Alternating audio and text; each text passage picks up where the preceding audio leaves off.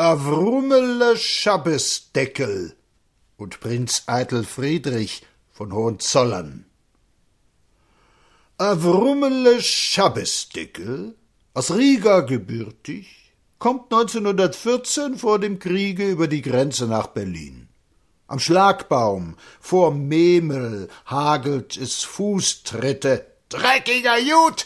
Aber er wutscht hinüber. Nun ist Avrummele weiß Gott nicht der beste Mann, der Litwak, wie die Juden ihre lettischen Glaubensgenossen nennen, kommt gleich hinter und gleich vor dem Pferdestehlen. Gut, er kommt hinüber. Fängt hier in Berlin irgendetwas an? Eine Messerschleiferei, handelt, vermittelt, nutzt den Krieg aus, schiebt und dreht und windet sich und steht heute mit achtzehn Millionen da. Nu, Hass und Neid, aber er steht da. Aber da kommen die neuen Steuergesetze. Erlauben Sie mir, wie komme ich dazu? Lächerlich und mit der ganzen Kraft seiner Rasse, die nie um keinen Preis untergeht, schlängelt sich Herr Schabesdeckel um diese Steuergesetze und wird erwischt. Und wenn er nun erwischt werden würde, was meint ihr, würde er für eine Presse und was meint ihr, würde er für ein Gericht finden? Ich dächte, ein strenges. Urteilsbegründung und Zeitungsaufsatz könnte ich im Traum hinschreiben. Von den landfremden Elementen würde etwas darin stehen, von den darbenden Mitbürgern. Der alte, gute Antisemitikus von der täglichen Rundschau würde nachts nicht schlafen, und Avrummele hätte sehr lange im Gefängnis Zeit, über sich und Deutschland nachzudenken. Soweit Schabesdeckel. Der Prinz Eitel Friedrich von Hohenzollern ist wegen Kapitalverschiebung ins Ausland verurteilt worden. Ja, Deutscher, das, das ist ganz was anders. Hatte man das Sitzungszimmer vorher desinfiziert? Hatte Moabit geflaggt? Viel gefehlt hat nicht. Zunächst brauchte der Prinz nicht auf der Anklagebank zu erscheinen, er hatte so viel in seinen Papieren nachzusehen. Nachtigall, ich hör dir laufen. Aber ich kenne eine Reihe ehrenwerter Männer, die, um politischer Vergehen angeklagt, dieselbe Bank auszufüllen hatten, auf der Zuhälter, Einbrecher und Mörder gesessen hatten, der Prinz nicht. Dem Prinzen wurde gestattet, neben seinen Verteidigern Platz zu nehmen. Königliche Hoheit waren im Katt erschienen, mit jenen Metallorden versehen, die sein hoher Vater ihm zu verleihen die hohe Gnade hatte. Der Zuschauerraum ist fast leer, die Verhandlung ist zwar öffentlich, aber man hatte nach alter bewährter Methode Moabits, wo die Öffentlichkeit durch das Verhalten der Justizwachtmeister längst zur Farce geworden ist, man hatte offenbar nicht genügend Karten ausgegeben, um königlicher Hoheit Peinlichkeiten zu ersparen. Ich kenne eine Reihe ehrenwerter Männer, die einmal in ihrem Leben gestrauchelt sind und die Blut und Wasser unter der Spießrutenallee von Augen schwitzten. Ein Mann war dem Weinen nahe, und eine Öffentlichkeit glotzte, hart und doch unvermeidlich. Wenn anders man zu einer Rechtspflege Vertrauen haben soll. Vertrauen? Wir haben längst keins mehr. Der Angeklagte Hohenzoller hat also Geld über die Grenze geschoben. Er hat das mit jenem berüchtigten Grußer gemacht, einem Hoflieferanten in Schiebungen. Der halbe preußische Hochadel ließ da arbeiten, und mit bestem Erfolge. Dieser wurde zufällig gefasst. Er soll über dreihunderttausend Mark verschoben haben, immerhin eine ganz stattliche Summe. Und nun wollen wir einmal Atem holen und uns erinnern. Nun wollen wir uns einmal an die alten Kaiserreden im Kriege erinnern. An die Reden, die adelige, kaiserliche und andere militärische Führer im Kriege vor den Fronten krähten, vor den Kompaniefronten bitte. Vor der wirklichen Front ist kein kaiserlicher Prinz gefallen. Nun denkt einmal nach. Wisst ihr noch? Bis zum letzten Hauch von Mann und Ross.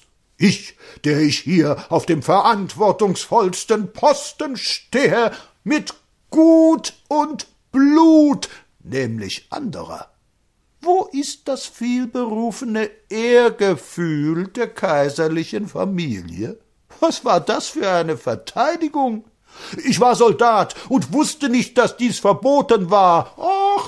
Wusstest es nicht. Aber deine Kerls, denen hast du doch wohl vorschriftsmäßig die letzten gesparten Goldstücke für jene Kriegsanleihen abgenommen, an denen tausende kleiner Rentner ihr Geld verloren haben. Oh, er wusste es nicht. Und er müsste für seine Frau sorgen. Das wäre seine Pflicht. Ja, auch die strafbaren Handlungen.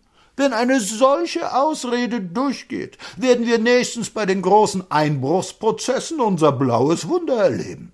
Soldatisch der Dünkel, soldatisch der Horizont, wie ein Schnapsglas, und soldatisch die Ausdrucksweise. Ich hatte keinen Befehl zu einer solchen Verschiebung gegeben. Lieber Freund, die Zeit ist vorbei, und ein Kommando Kapital verschiebt gibt es noch nicht.